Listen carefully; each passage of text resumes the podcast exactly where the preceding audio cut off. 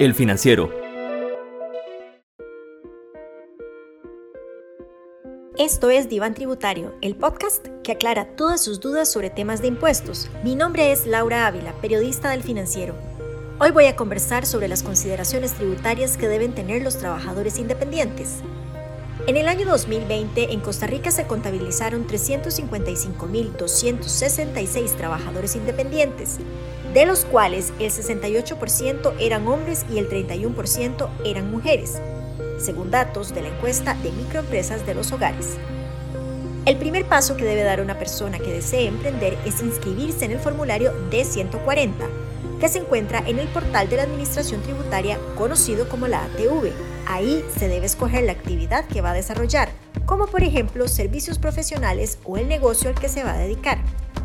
Una vez inscrito comienza la actividad profesional y la primera obligación mensual es declarar el impuesto al valor agregado. La declaración del IVA se hace en el formulario D140 y se presenta como máximo los días 15 del mes siguiente al que se realizó la actividad. Es decir, si el trabajador independiente inicia la actividad en mayo, tendrá como plazo máximo para declarar y pagar el impuesto el 15 de junio. Para declarar el IVA, el trabajador independiente debe mostrar los comprobantes electrónicos para respaldar los ingresos que tuvo durante el mes. La suma de los ingresos o las ventas de mayo son las que tiene que declarar. Para conocer otras consideraciones que deben tener los trabajadores independientes, me acompaña Carla Kogi, socia directora de Deloitte para Centroamérica y República Dominicana. Para comenzar, ¿cuáles serían las consideraciones que deben de tener los trabajadores independientes en cuanto al impuesto sobre la renta? Recordemos que el impuesto sobre la renta es el impuesto que grava eh, eh, mi actividad económica, es un impuesto anual y es un impuesto este, directo. Por lo tanto, abarca eh, el periodo fiscal que va del primero de enero al 31 de diciembre de cada año. Eh, muy importante que para la presentación de esta declaración se tienen dos meses y 15 días después de la fecha de cierre. Si cierro en, en diciembre, la fecha de presentación y pago de la declaración es hasta el 15 de marzo del año siguiente. Tenemos dos meses y 15 días para poder preparar todos los documentos. ¿Cuáles documentos se deben de preparar? Pues una contabilidad, que esa contabilidad permita este, contar con el resumen de mis ingresos, contar con el resumen de mis gastos deducibles, la parte de activos y la parte de, pasivos. Recordar que la contabilidad, por más que seamos persona física con actividad lucrativa, pues se debe de llevar de conformidad con las normas internacionales de información financiera. Eh, ¿Alguna recomendación en particular? Porque sabemos que hay trabajadores independientes que pueden contratar contadores, pero hay otros muchos que no pueden hacerlo. ¿Alguna recomendación en particular para llevar eh, esos gastos, verdad, em, de una manera correcta, ordenada? Eh, importante que eh, si yo no tengo un contador externo, pues yo lleve eh, el detalle de los gastos y de los ingresos en un documento Excel, un archivo en Excel donde van a, colocar el número de la factura emitida, el monto del, servicio que yo estoy cobrando, por aparte desglosan el monto del, impuesto, del impuesto al valor agregado, la sumatoria de todo el, el, ingreso generado en el año, eso van a ser los ingresos grabables. Por aparte, los gastos se debe de contar con un detalle de todos los gastos que yo incurrí durante el periodo fiscal, gastos que fueron necesarios para el desarrollo de mi actividad. Debo de contar con la factura y en este caso sería factura electrónica para poder deducir ese gasto. Igual eh, monto un auxiliar, un detalle donde venga pues el nombre del proveedor, el monto, el impuesto siempre por separado y la total, la totalidad de ese gasto es lo que yo voy a hacer deducible. Es, es fundamental ser una persona ordenada, si se es trabajador independiente.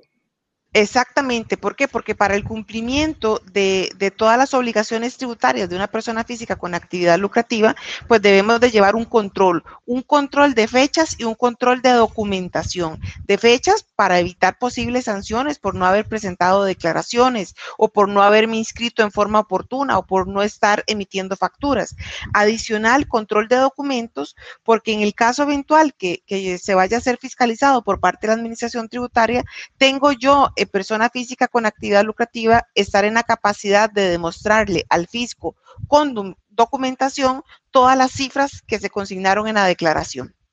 Doña Carla, ahora que usted mencionaba em, pues el tema del orden, eh, una de las em, cosas que deben de tener muy presentes los trabajadores independientes pues son las fechas, ¿verdad?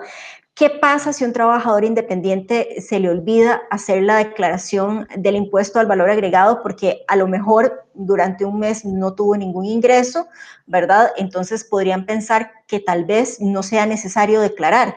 ¿Qué pasa en esos casos? ¿Cuál es la importancia de estar declarando a pesar de que no hayan habido ingresos en un mes?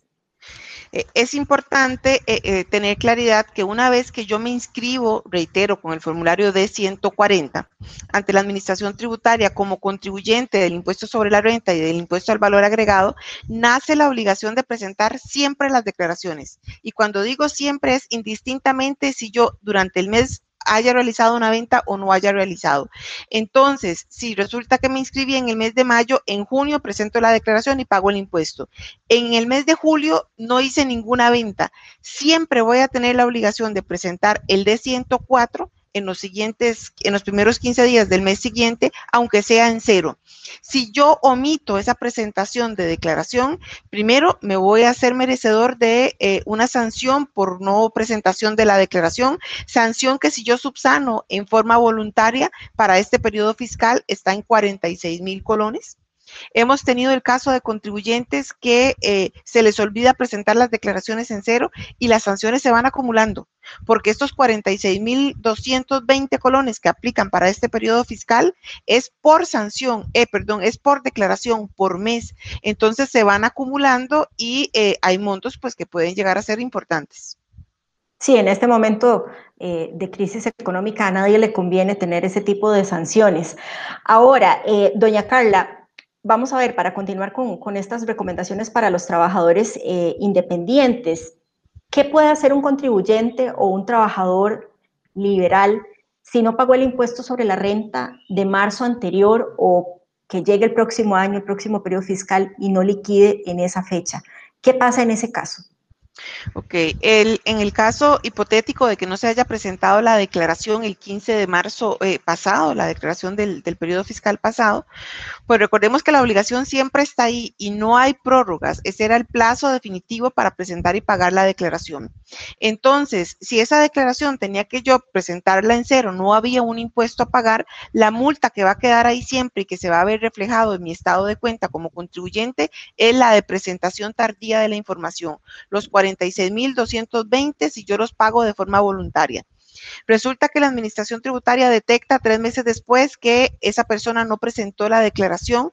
Si la administración tributaria lo detecta, la sanción es muchísimo más alta que los 46 mil colones. O sea, puede llegar hasta medio salario base, que son 230 mil colones.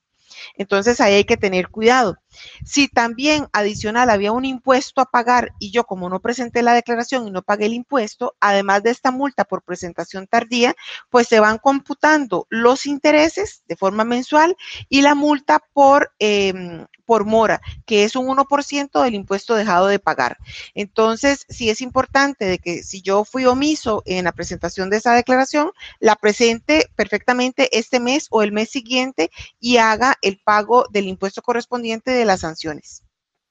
En caso de que no, de que no se haya pagado, ¿se puede hacer un arreglo de pago con el Ministerio de Hacienda? ¿Hay alguna manera como de rectificar este impago, esta deuda, doña Carla? Eh, los arreglos de pago eh, o fraccionamientos, como llama la administración tributaria, sí están estipulados en el, Código de Normas y Procedimientos Tributarios.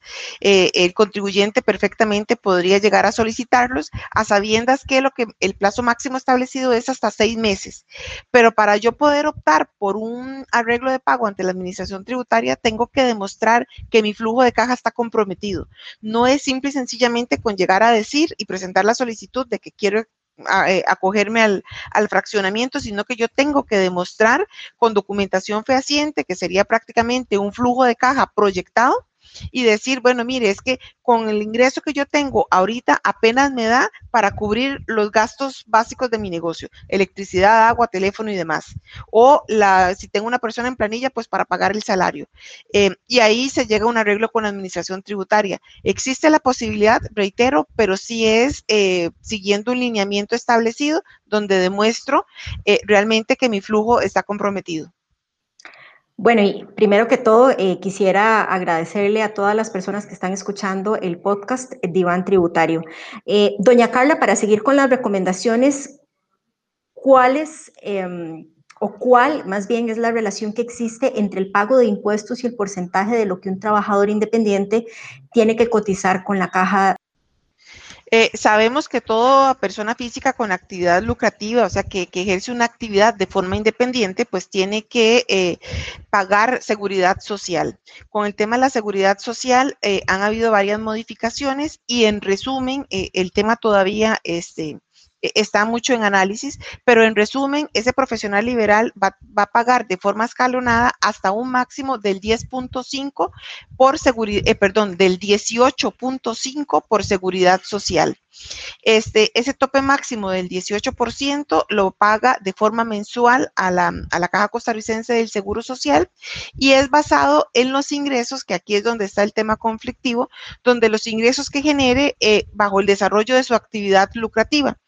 Eh, sin embargo, la caja toma como referencia para el cálculo de esos 18.5 los ingresos declarados en la declaración del impuesto sobre la renta, en el D101. Y todos sabemos que en la declaración del impuesto sobre la renta, además de los ingresos que yo genero por el desarrollo de mi actividad lucrativa, también hay otros ingresos como diferencial cambiario, intereses que se suman a esa base imponible, que no deberían por qué formar parte de la base de cálculo de la seguridad social pero eh, en resumen, ese es el tratamiento eh, con la seguridad social. Y si lo comparamos, Laura, con la tarifa del impuesto sobre la renta, el tramo máximo de una persona física en renta es el 25% y en cargas sociales estaría, o en seguridad social, estaría pagando un 18%. Vean que ahí está, está muy, muy parejo eh, y reitero, es un tema que todavía está en análisis. Eh, doña Carla, tal vez si usted nos puede ayudar también, ahora que lo mencionó, cuáles serían em, esos eh, tramos a pagar del impuesto sobre la renta. Esto pues varía de acuerdo a los, a los ingresos que, que, tenga el trabajador independiente, pero también para que las personas estén enteradas y sepan un poco cuánto tienen que pagar. Perfecto. Como persona física eh, con actividad lucrativa vamos a tener siempre un tramo exento, o sea que es del 0%, eh, y se va a ir incrementando hasta un máximo del 25%. Lo que tenemos que ir es sacando las diferencias este, en, los diferentes, en los diferentes tramos donde yo estoy ubicado, dependiendo del ingreso que yo genere. Eh, reitero, va del 0, 10, 15, 20 y 25% como tarifa máxima. recordemos que que los, tramos del, impuesto, la administración tributaria los actualiza todos los años. Entonces, para este periodo fiscal 2021 eh, tenemos unos tramos nuevos, sabiendo que las tarifas se van a mantener con el tope del, del 25%. Eh, importante, Laura, recordar que eh, al yo estar inscrito como persona física con actividad lucrativa, cuando entro a la TV, que es el sistema para preparar las declaraciones, el sistema ya en automático me calcula el impuesto siguiendo los tramos ya preestablecidos. Eso es importante para que las personas eh, no estén pensando cuánto tienen que pagar.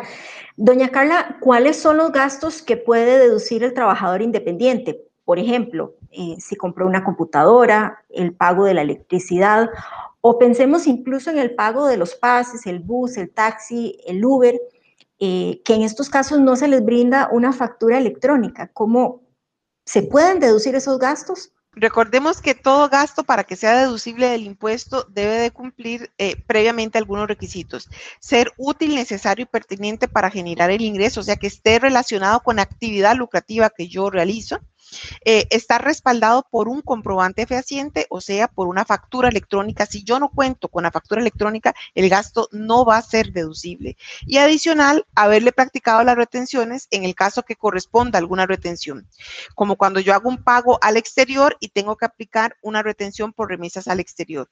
Entonces, como bien indicaba Laura, el caso de la computadora, yo compro una computadora porque doy servicios profesionales, la computadora yo la registro como un activo fijo, pero la depreciación de ese equipo de cómputo sí va a ser deducible.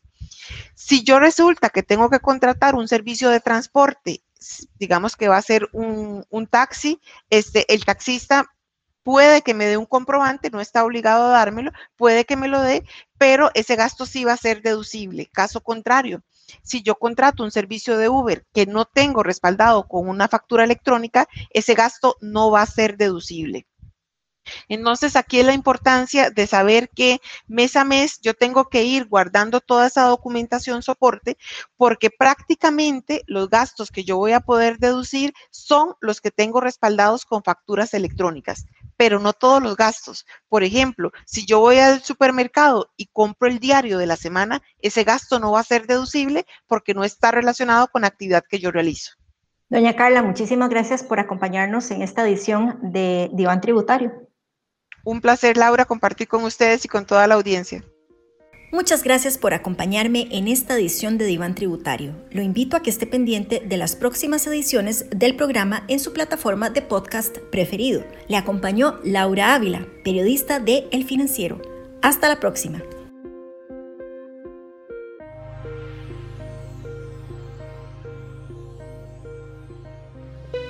El Financiero, las noticias de negocios, finanzas y política de Costa Rica y el mundo.